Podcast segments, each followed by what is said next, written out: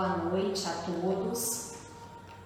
Estamos aqui mais uma vez reunidos no Centro Espírita Caminho da Luz para mais uma palestra online na noite de hoje.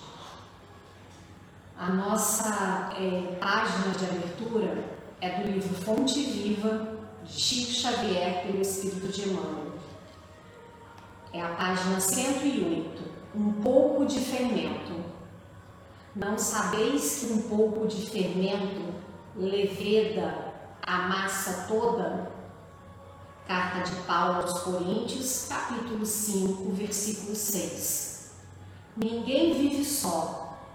Nossa alma é sempre núcleo de influência para os demais.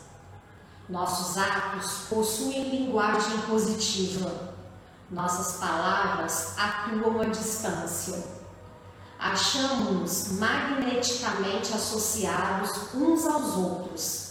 Ações e reações caracterizam-nos a marcha.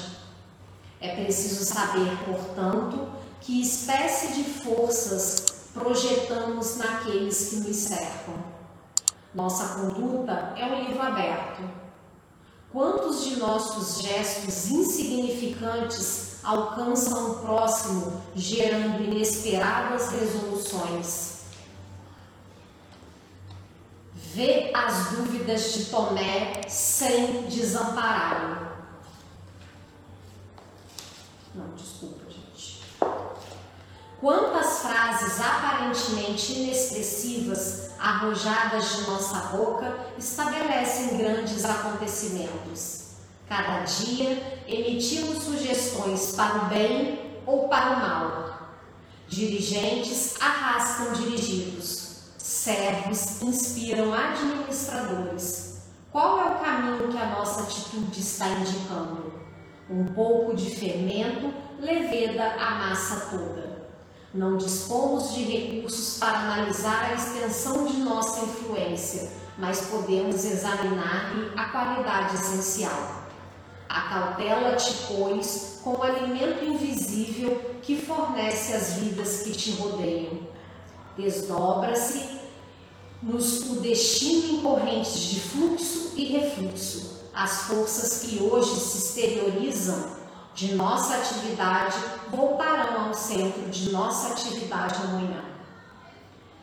Então, meus irmãos, que nós possamos é, sempre ser exemplo, né? não só com as nossas palavras, mas principalmente com as nossas atitudes, com as nossas ações. E isso para com a gente mesmo e também para o nosso próximo, para o nosso irmão. Senhor meu Deus, muito obrigada pela oportunidade de mais uma vez estarmos aqui reunidos, por mais essa oportunidade de esclarecimento, de estudo, de crescimento espiritual. Que possamos ficar em paz nesses dias tão nebulosos que nós estamos vivendo. Demos a paciência necessária, a resignação e a proteção, Senhor. Que assim seja, graças a Deus. Hoje, o expositor da noite é o Iago Teodoro. E o tema é espírita. Pode falar. Deve ser o nome. Deve ser o nome. De teu nome. De teu nome. Salve, salve família do Caminho da Luz. Sejam muito bem-vindos, sejam muito bem-vindos a essa casa que está sempre nos acolhendo, ainda que de forma remota, nesse momento, mas mantenhamos a prece e o amor voltados para a aplicação da vacina, voltados para o melhoramento das pessoas que se encontram nos hospitais, para que nós possamos nos abraçar e voltar a nos encontrarmos nessa casa de tanta alegria, amor, afeto e carinho. Agradeço a oportunidade de voltar aqui mais uma vez para falar a respeito do Evangelho de Jesus, da doutrina espírita, da codificação.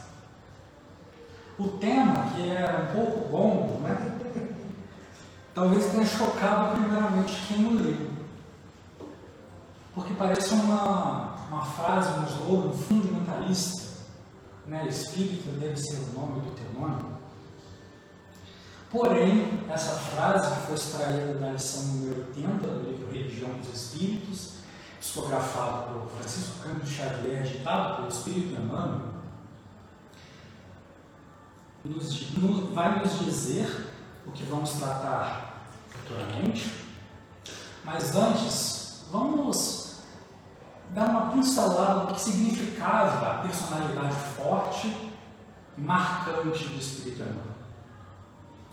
Primeiramente, com a história do nome que deu origem ao Espírito André Luiz, como um espírito que queria se manifestar através do que ele havia no seu íntimo, transmitir à humanidade, se dirigiu ao Chico dizendo que não poderia se apresentar pelo seu nome real, devido aos problemas já, já vistos anteriormente, com Humberto de Campos, trocado por irmão X e etc.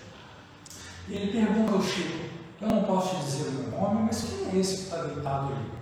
Aí ele fala, é o André, André André Luiz. Então tá bom. Meu primo vai ser André Luiz. Tá. E aí, o André desencarna, devido a problemas de saúde, e a sua esposa, a sua esposa, ela vem a ter um, desenvolver um transtorno psiquiátrico devido à morte do seu marido, deixando o sobrinho, que era debilitado fisicamente, aos cuidados de Chico. E numa noite, Emmanuel depara com Chico chorando, chorando muito, triste com a situação que se encontrava. E o irmão chega assim para o Chico e pergunta, Chico, por que você está chorando? Né? Aí o Chico com aquele jeito humilde dele, né, de anterior. É, minha irmã, mano, não sei se te informaram, né? Não sei se você ficou sabendo aí nos jornais da espiritualidade, que eu acabei de perder um irmão e estou numa situação de ter que cuidar de um sobrinho que não tem condições de sobreviver sozinho ou o cuidado de outros familiares. E o irmão pergunta, tá, tudo bem, mas qual o motivo do choro? Porque diversas vezes nós fomos aos hospitais e eu nunca vi você chorando por outras famílias. Então, será que a dor Xavier é maior do que a dor Almeida? Será que a dor Xavier é maior do que a dor Oliveira? Então, esse ser humano forte, com energia, trazendo reflexões a respeito de temas muito atuais que fazem parte do nosso cotidiano familiar. E a outra história, que é a história cômica que todos nós, ou a maioria, conhece, né? Que é a história do avião, em que o médico Chico Xavier estava no avião, aí todo mundo ficou seguro, não, não, a gente estava no avião, o Chico não vai desencarnar, está tudo tranquilo. E aí dá, dá uma turbulência, o Chico começa a valer minha Nossa Senhora, todo mundo desespera, o seu médico, o Chico Xavier está com medo de morrer, então todo mundo está com medo de morrer. E o irmão chega pergunta, Chico, o que está acontecendo? Que escândalo é esse? Ele fala, você não está vendo que eu estou quase morrendo? E o irmão fala, tá bom, mas trata de morrer com educação. Então esse é o irmão, né? Firme, forte, muitas vezes cutucando o que traz, o que tira do nosso ser aquilo que nos incomoda para nós enxergarmos e modificarmos. Né? Esse é o irmão. Então, iniciando então a mensagem de número 80 do livro Religião dos Espíritos, cujo nome é Doutrina Espírita, Emmanuel começa assim: toda crença é respeitável já afastando qualquer hipótese dos críticos de que esse era um slogan fundamentalista, segregativo. Não é isso, ele começa dando tom. Não é isso que o Emmanuel está dizendo.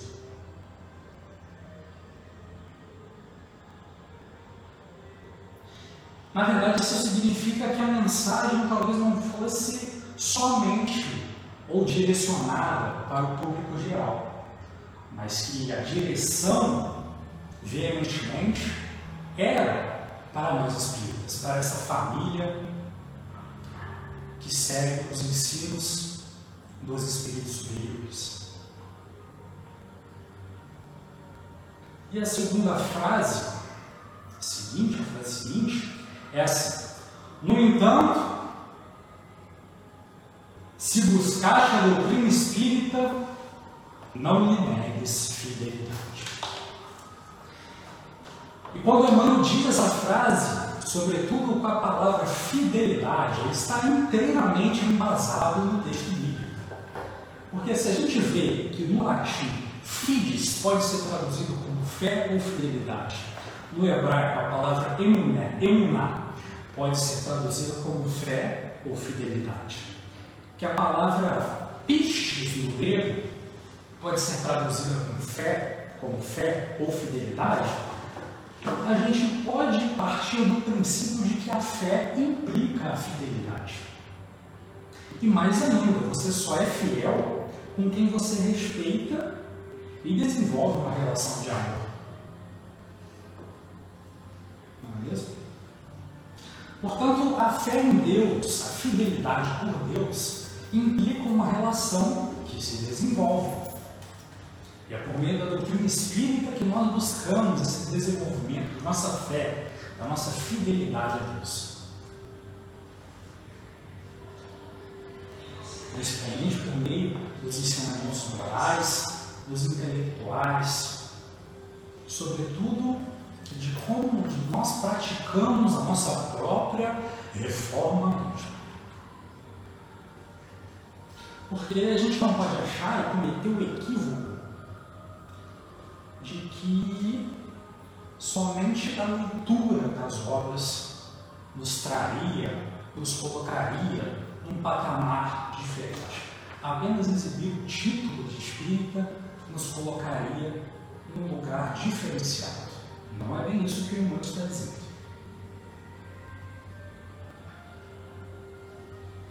Prosseguindo, ele diz assim: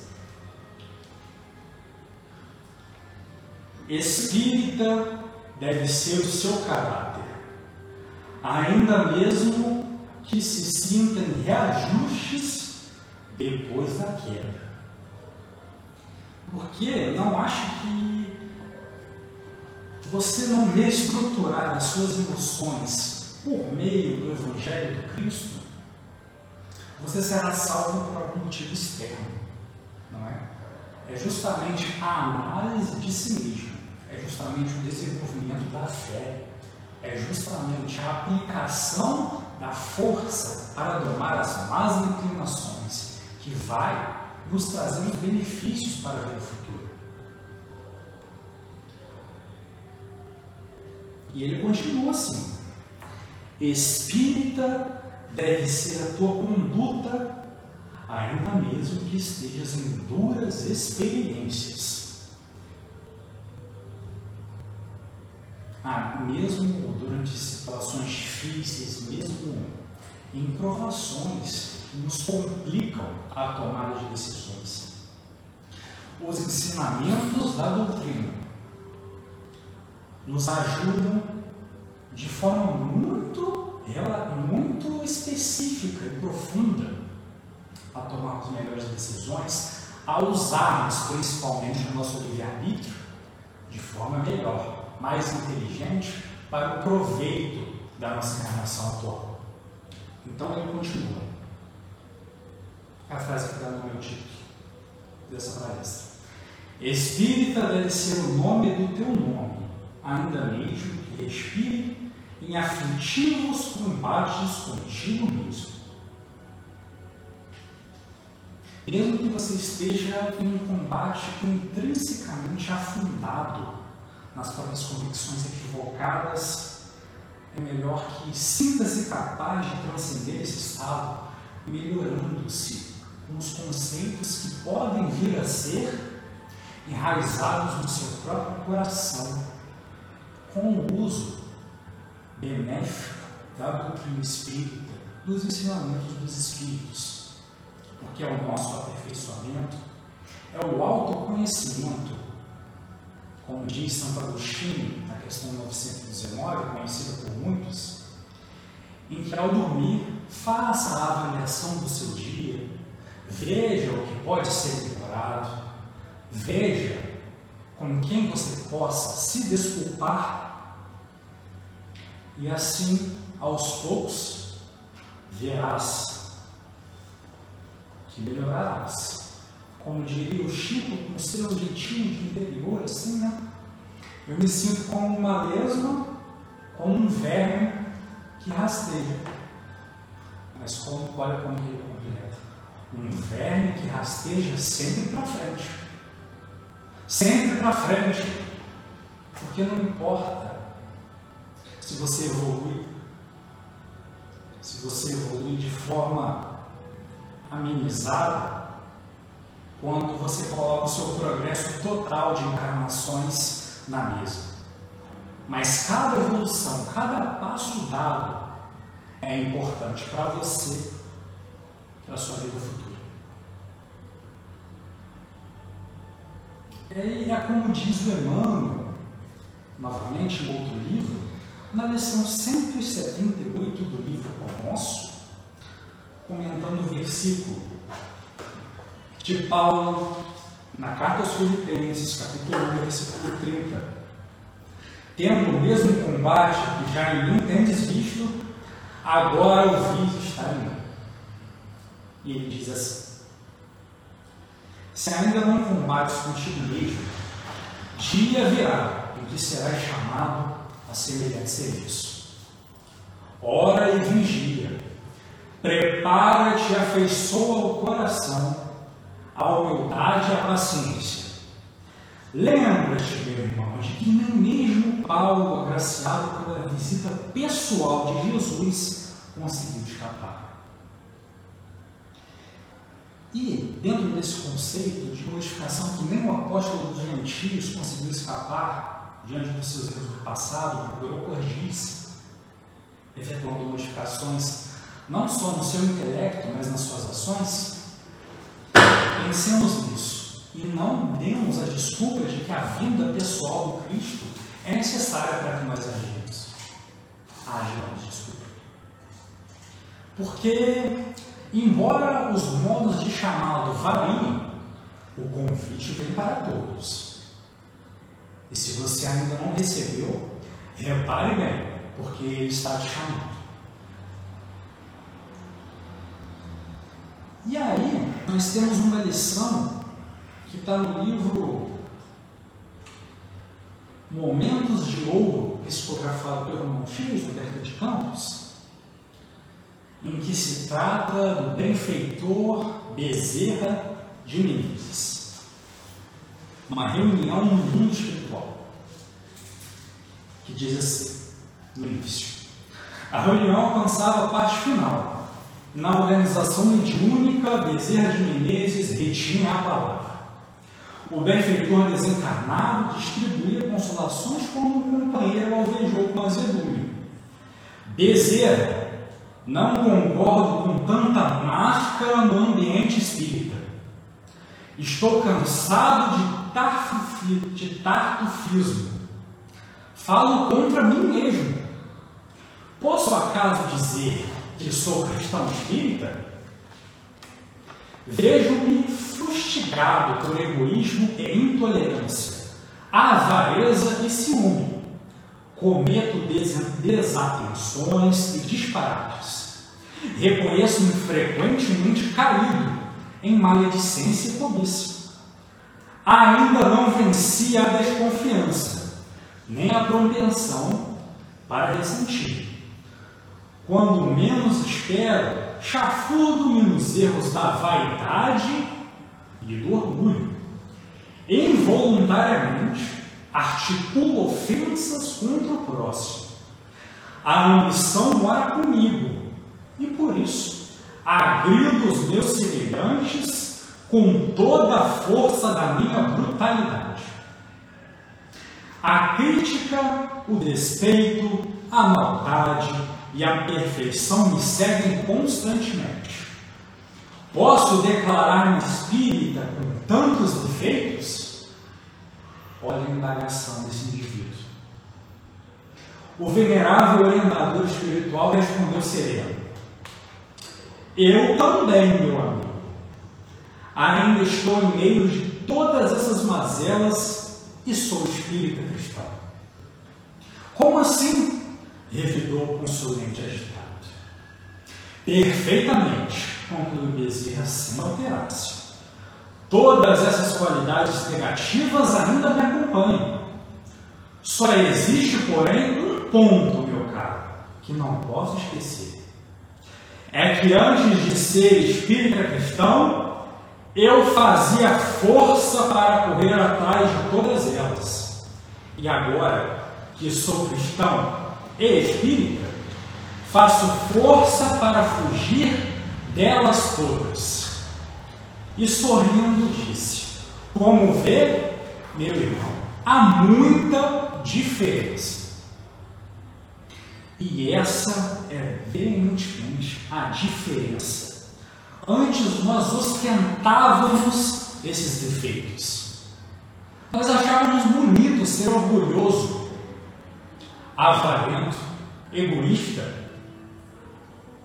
No entanto, nesse momento, as luzes da doutrina espírita, nós já podemos nos afastar, nós já podemos nos distanciarmos dessa situação que por muitos anos, talvez até milênios, nos prendeu. Então, precisa ser perfeito para ser espírita? Não. Mas é necessário o combate e sempre operante e firme contra as nossas próprias imperfeições, domando-nos de uma vez por todas com o nosso próprio esforço. Porque em alguns ambientes ainda é bonito. Ainda é. Você se sente excluído se você não for orgulhoso. Se você não tiver o peito chifado. Se você não ostentar bens materiais. Nós já corremos contra. Pelo menos isso. A diferença é que ele foge com todas as forças, né? o indivíduo foge, o doutor Bezerra foge com todas as forças das suas imperfeições. E aí ele pode falar que é espírita com toda a sua fidelidade, agradecendo por fazer parte dessa família especial, que tem acesso aos mais variados tópicos para a humanidade pertence. Então, esse é o sentido da nossa frase que dá nome à nossa palestra. Espírita deve ser o nome do teu nome. Mesmo que você identifique todas essas imperfeições em você mesmo, a possibilidade de modificação e amplitude de meios, de textos para o seu próprio aperfeiçoamento, a doutrina dá simplesmente sem pedir Nada em troca no momento. Está tudo lá, basta querer, basta querer melhorar-se.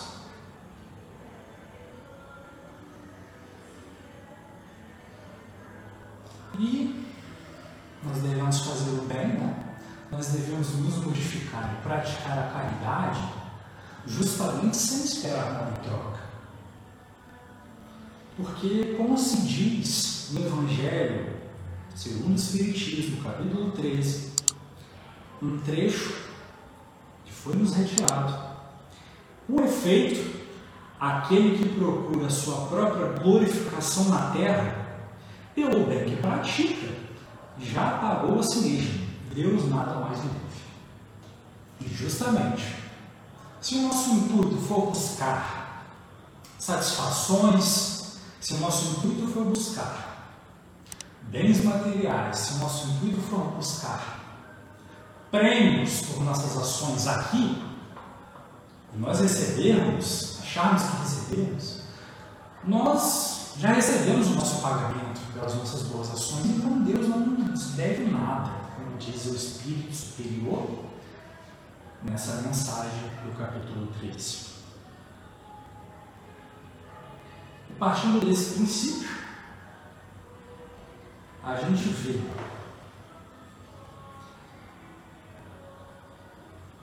que o ensino de Jesus, ele sendo universal, aquele que veio trazer a glorificação na terra,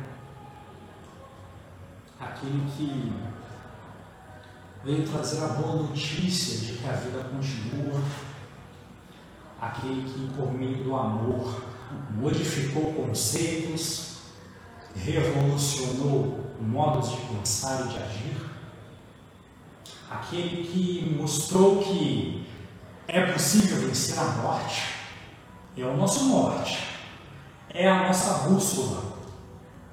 Então caminhemos, caminhemos em direção ao encontro do Cristo, dos seus ensinamentos, sendo o Espiritismo a última revelação até então tra trazida por Jesus. Sigamos, usamos, usemos ele como forma para nos melhorarmos, para nos aproximarmos de Deus, desenvolver esse relacionamento, como dissemos anteriormente, que possamos prosseguir nesse caminho, aos irmãos simpatizantes, aos irmãos espíritas, nós de braços abertos, estamos sempre aqui buscando esse discernimento para a prática do bem, para tentar acolher aqueles que necessitam de afeto, seja de alimento, seja de uma palavra amiga. E é isso, é nesse sentido que nós devemos buscar o aperfeiçoamento da nossa alma, a modificação interior nossa. E partindo para o fim, nós iremos ler a mensagem 55 do livro Bênção de Paz.